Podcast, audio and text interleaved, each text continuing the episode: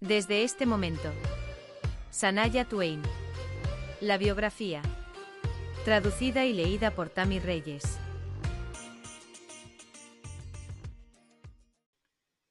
Episodio 14. Evitando el hielo abierto. Segunda parte.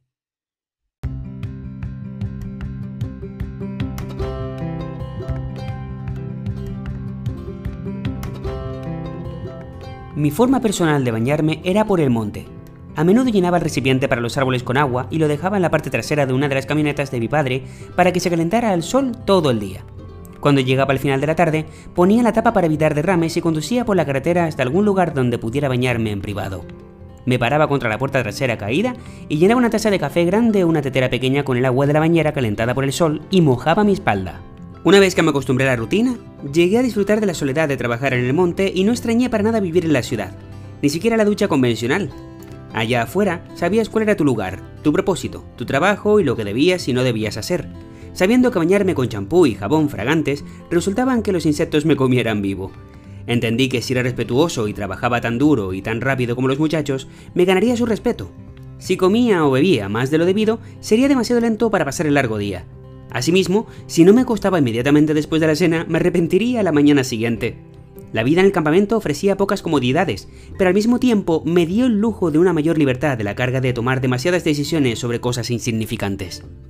Mi hermana Kerry, que entonces tenía 15 o 16 años, decidió unirse a mí para ganar algo de dinero extra. Después de todo, la paga era mucho mejor que en McDonald's, donde trabajaba después de la escuela y los fines de semana, pero el trabajo era mucho más difícil, se llevó más de una sorpresa. En su primer día, acordamos que plantaría en mi equipo hasta que entendiera todo. Le enseñaría a plantar árboles, a manejar la pala, etc. Bueno, las moscas negras salieron ese día pero en gran número.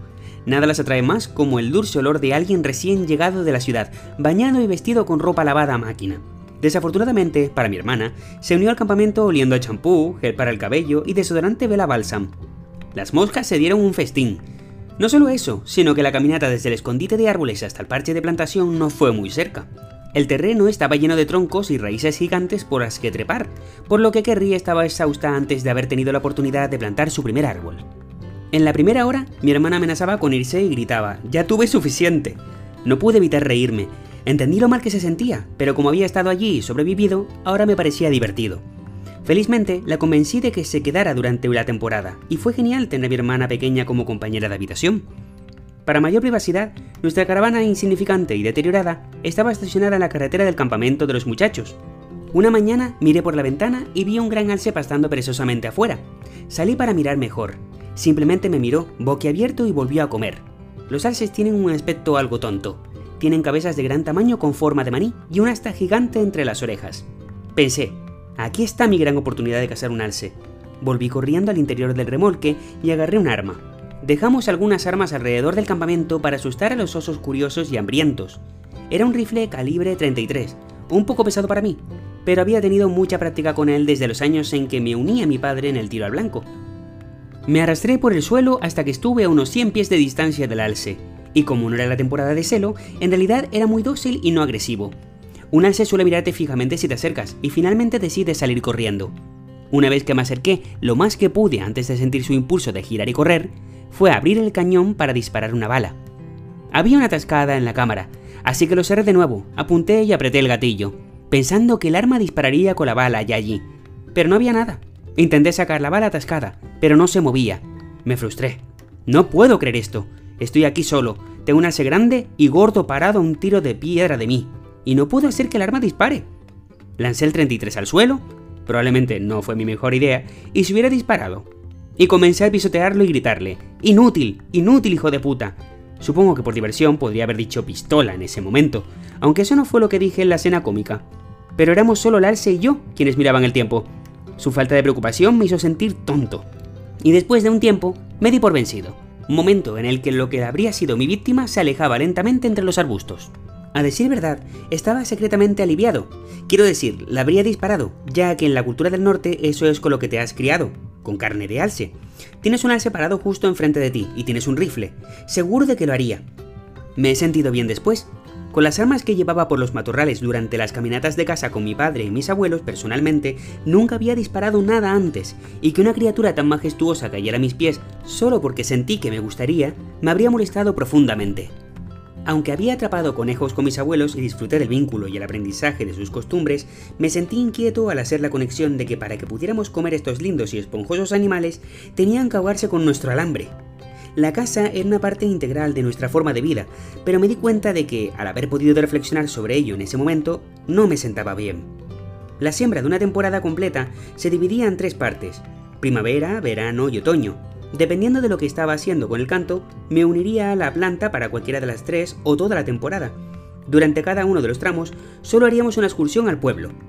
Personalmente, nunca tuve ningún interés en ir, pero era mi deber llevar a mi tripulación, que estaba, como te puedes imaginar, ansiosa por salir de los confines del campamento.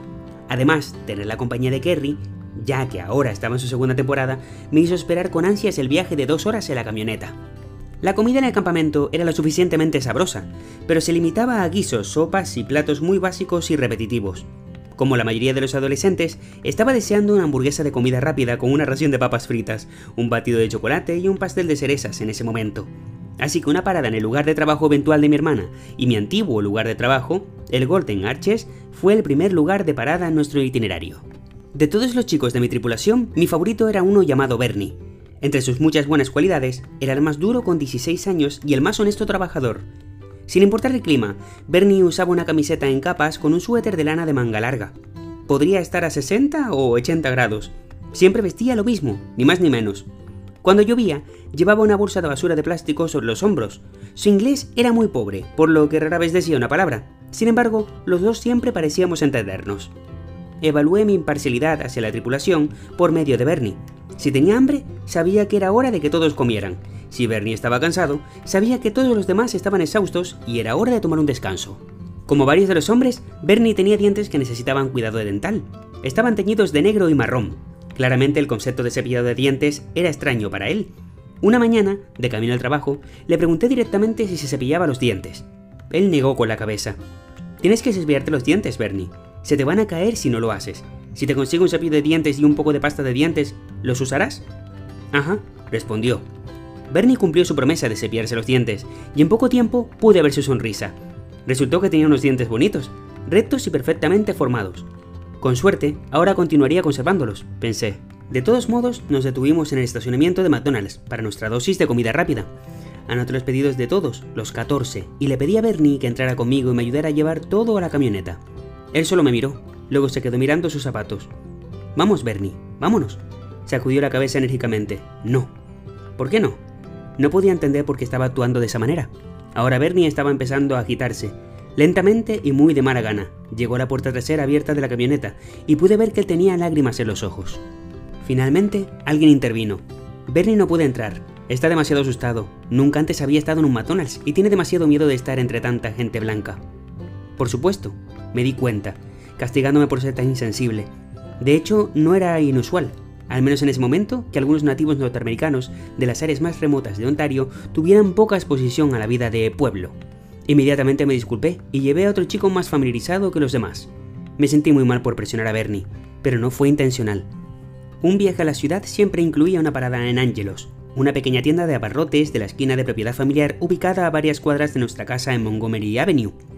Allí teníamos una ficha que pagó mi padre durante todo el año, tanto para nuestra familia como para la siembra. Angelo, el dueño, era un hombre súper amable, complaciente y nada racista. Si llevara una docena de nativos que trabajaban en el bosque sin ducharse ni afeitarse a la mayoría de las tiendas de comestible, podría contar con que recibirían miradas y sospechas. Personalmente, me ofendió esta actitud y no quise aceptarla. Me ofendió el prejuicio. Angelo, para su crédito, era uno de nosotros y siempre recibía a los plantadores que nos acompañaban en su tienda. Nos llenamos de artículos de primera necesidad para pasar algunas semanas más de aislamiento, como revistas, gomas de mascar, caramelos para la tos y aspirinas. Después, dejé a los hombres en un bar local y yo fui a una sauna para un tratamiento de limpieza profunda anunciado. No tienes idea de lo fuera de lugar que esto fue para mí. De hecho, me encantaban los olores a humo, arbustos y aire fresco en mi piel, y por lo general limpiaba solo las partes esenciales dejando el resto natural. Después de varias semanas en el monte, el típico régimen femenino de afeitarme las piernas, aplicarme crema hidratante, usar acondicionador para el cabello, etc., parecía una verdadera molestia. Sin embargo, yo era una chica de ciudad civilizada que, ahora que estaba de regreso a la ciudad, debería estar recién duchada y arreglada. Así que derroché en la sauna. Salí de allí rojo como una langosta, con los ojos todos hinchados por el calor seco y la cara irritada por el jabón y el vapor caliente. Me sentía extraño y con sueño, poco acostumbrado a los químicos de los productos de limpieza y el calor superficial, pero necesitaba encontrar a los muchachos. No estaban en el bar donde los había dejado, o en el siguiente, y aún no había oscurecido. Me encontré con dos hombres del equipo de Kerry. No me reconocieron al principio. Hola chicos, los llamé. Soy yo, Aileen. ¿Dónde está el resto de la pandilla? Me miraron como si nunca me hubieran visto antes en sus vidas. Después de darme cuenta de que en realidad era yo, su jefe de equipo normalmente desaliñado, que se veía tan radicalmente diferente limpio, dijo uno, ¿te ves diferente? Sí, diferente, repitió su amigo. Los dos estaban tan desconcertados por mi apariencia limpia que no se les ocurrió que podría ofenderme cuando agregaron que no les gustaba así. Vaya, gracias chicos. En realidad, solo me reí entre dientes sobre su reacción. Señalaron en la dirección a donde habían ido los demás y partimos en direcciones opuestas. Pronto encontré a los chicos en otro bar, y ya medio borrachos. La música estaba alta y el ambiente un poco ruidoso. Me pidieron un trago de algo, me lo tomé y nos fuimos a pasar una noche divertida. Nos mantuvimos unidos como equipo, y a menudo los espectadores nos miraban con ira y les resultaba extraño ver a 13 hombres nativos con una chica blanca, y a menudo provocaba comentarios racistas. No tolero el racismo, y especialmente cuando era adolescente. Me resultaba difícil morderme la lengua cuando se trataba de actitudes tan mezquinas. A veces, la tensión aumentaba bastante y se hizo evidente que era hora de irse. Odiaba ser un aguafiestas, pero incluso nuestra noche en la ciudad seguía siendo el jefe de equipo, y tenía más de una hora de viaje de regreso al campamento. Vamos muchachos, anuncié. Tuvimos que sembrar a la mañana siguiente a las 5, y ya era mucho más tarde de nuestra hora de acostarnos. Quería reunir a todos antes de que alguien se peleara a puñetazos, perdiera algunos dientes o posiblemente terminara envuelto en un drama con la policía local. No era un escenario improbable. Ahora, debo decirte que en todos los años que pasé con hombres mayores como jefe de equipo, nadie había actuado de manera inapropiada conmigo. De hecho, solo una vez alguien reconoció mi feminidad. Mm, tal vez me lo habría tomado como un insulto.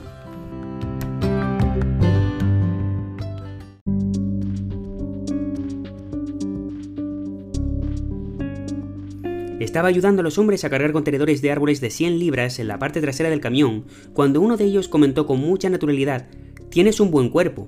Lo tomé como un cumplido y no me sentía amenazado ni incómodo en absoluto, ya que lo dijo con inocencia y no con una mirada lasciva ni nada por el estilo. Antes de salir a la carretera, necesitaba agarrar algo de la parte trasera de la camioneta, que estaba repleta de provisiones de ángelos. Los hombres estaban esparcidos por el suelo de metal como alfombras, usando sus chaquetas como cojines, cuando me di la vuelta para salir por la puerta trasera, Bernie impulsivamente me agarró del brazo y trató de besarme. Me alejé por la sorpresa y totalmente sorprendido. Bernie, ¿qué estás haciendo? No soltó su agarre, y sus labios estaban a punto de intentar otro aterrizaje. Esta vez tiré mi brazo hacia atrás y él me soltó. Antes de que pudiera salir, el padre de Bernie, John, me dio la vuelta y comenzó a gritarme en la cara. Él quiere casarse contigo, tienes que besarlo. Bésalo ahora, me gritó. No podía creer lo que estaba escuchando. Le dije al anciano con mucha firmeza que no tenía intención de casarme con su hijo, pero esto solo lo enfureció aún más. Su rostro enrojeció y su voz se hizo más fuerte cuando me acusó de insultar a Bernie y humillar a toda su familia al no ceder a la demanda de un beso y por rechazar su... propuesta de matrimonio. Todavía estaba en shock de que algo de esto estuviera pasando, aunque como los chicos estaban bastante ebrios, supongo que no debería haberlo estado. Como John era el mayor, los hombres se sintieron incómodos al intervenir y les tomó unos minutos separarlo. Todo el tiempo estoy pensando, wow, ¿en qué me he metido? Luché un poco más con John, que ahora estaba completamente fuera de control, hasta que finalmente los otros chicos terminaron, dándose cuenta de que físicamente no era capaz de defenderme. Un par de chicos calmaron a John mientras yo salía a la camioneta, cerraba las puertas y me subía al asiento del conductor. El incidente me había sacudido, pero sabía que era esencial mantener los nervios y ser fuerte, estaba contento de no estar tan borracho como la tripulación y poder volver a volante para sacarnos de la ciudad. Estoy asombrado de cómo manejamos esas salidas a la ciudad, después de semanas de aislamiento en el monte. Era como si el lugar seguro para nosotros fuera la naturaleza y la ciudad fuera más peligrosa. Hice una pausa, exhalé profundamente, luego les dije a todos que se calmaran y con el pie en el acelerador y las manos firmemente en el volante, partimos. Bernie, su padre y su hermano mayor, John, no podían haber estado más silenciosos ese día. Por lo general, John Jr. era muy complaciente y comunicativo conmigo. Ahora ni siquiera hacía contacto visual, A su juicio, yo había cometido una transgresión imperdonable al humillar a su hermanito y a la familia. Pasó como tuvo que pasar. El resto de la tripulación fue comprensivo, pero a partir de ese momento la buena relación que había tenido con Bernie, su hermano y su padre se desvaneció. Durante las últimas semanas del verano, la atmósfera era incómoda y a veces conflictiva, como cuando tenía que hacer mi trabajo como capataz y tal vez corregir a Bernie o a John. Esto me entristeció, porque eran personas muy decentes y los admiraba por su ética de trabajo y su naturaleza sincera. Sentí un vínculo con todos estos hombres, a pesar de ser la única mujer en la tripulación, había trabajado duro para ganarme el respeto de los hombres. Ahora sentía que había perdido eso con Bernie y su familia, y me dolía. Rechacé a uno de ellos y no lo perdonaron. Puede ser difícil para un adolescente leer las intenciones sexuales de un hombre o reconocer cuando un hombre está a punto de cruzar un límite con ella, a veces hasta que ya se encuentra en un aprieto. El incidente con Bernie sucedió de la nada, pero supongo que dado que yo era la única chica que trabajaba con estos hombres durante varios meses seguidos, sola en un área remota del desierto, no es sorprendente que existiera el potencial para salirse de control. Mirando atrás ahora, me pregunto por qué mis padres no estaban tan preocupados por mí y vigilantes. Pero supongo que metí una actitud muy independiente de no te preocupes por mí. Simplemente no se preocuparon. Pero el roce con Bernie terminó siendo menos perturbador que otro encuentro con un hombre ese año. Algunos meses después, en casa, estaba tomando una siesta en el sofá de la sala. Nadie estaba en casa excepto yo y mi padre. Yo estaba acostado de lado, con mi espalda hacia el televisor. De repente sentí la mano de un hombre tocando mi seno derecho por detrás. En mi aturdimiento, me tomó unos momentos registrarlo. ¿Estoy dormido? Entonces mis ojos se abrieron y cuando me di cuenta de dónde estaba, mi padre se alejó. No estaba muy seguro de qué hacer, así que continué acostado allí por un minuto o dos, sintiéndome muy extraño. ¿Papá? llamé mansamente. ¿Papá? ¿Necesitas algo? Tratando de actuar como si nada hubiera pasado. ¿Y si él estaba parado detrás de mí? Me congelé y no quería moverme. Pasaron unos minutos más. Llamé su nombre una vez más. Silencio. Debe haberse ido. El piso de la sala tenía una alfombra gruesa, por lo que pudo salir de puntillas tan silenciosamente como había entrado. Dejé el incidente en el fondo de mi mente, solo para poder enfrentarlo la próxima vez que nos viéramos. Nunca le dije una palabra a él ni a nadie más, pensando que nadie entendería o creería que mi padre era capaz de cruzar una línea tan sagrada conmigo.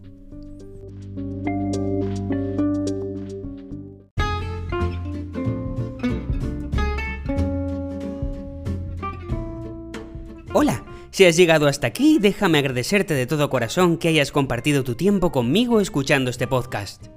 Recuerda que existe una cuenta de Instagram en la que podrás opinar, consultar y conocer detalles sobre la biografía de este artista será el lugar donde podremos hablar, debatir y compartir historias similares a las del libro.